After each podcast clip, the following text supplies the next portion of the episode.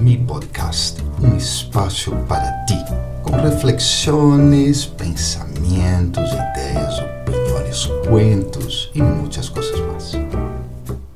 Feliz Navi! Uy, se acabou já.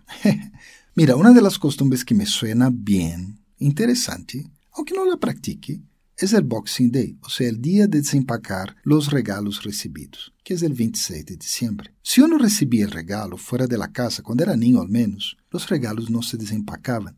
Obviamente, los niños sí lo hacíamos, pero con miradas feas de adultos. Era más educado recibir el regalo, llevarlo a la casa y abrirlo allá. A vez mi madre estaba tan ansiosa, tan ansiosa, que así que llegaba, por tarde que fuera, empezaba a desempacar lo que había ganado. Ahora bien, actualicemos un poco el tema de los regalos.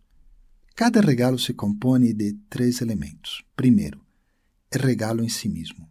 La conciencia bonita es pensar en el esfuerzo que la otra persona hizo para darte esto. Pode haber passado horas buscándolo ou pagando um preço alto. Valora seu esforço. Cuide esse regalo como se fora mais valioso de lo que é fisicamente. 2. Enfocando-me primeiro em lo físico, los paquetes, carros, papéis de regalo, tarjetas e um montão de etc. são fruto da Navidad e é um fruto não desejado. Com nosso planeta necessitando urgente descontaminação, isto acabará afetando-lo aún mais. Cuida de esto reciclando, reutilizando, donando. As tarjetas, guárdalas. Te servirão para recordar esses momentos fascinantes. E as cajas sempre têm alguma utilidade. Espero que tu basura não receba tal regalo de Navidad.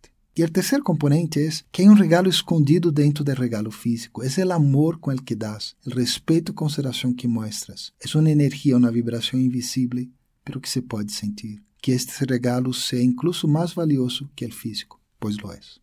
Assim que uma feliz Navidad um pouco retrasada, pero presente em todo lo que recibiste. Um forte abraço, preparando-te para o novo ano. Hasta luego.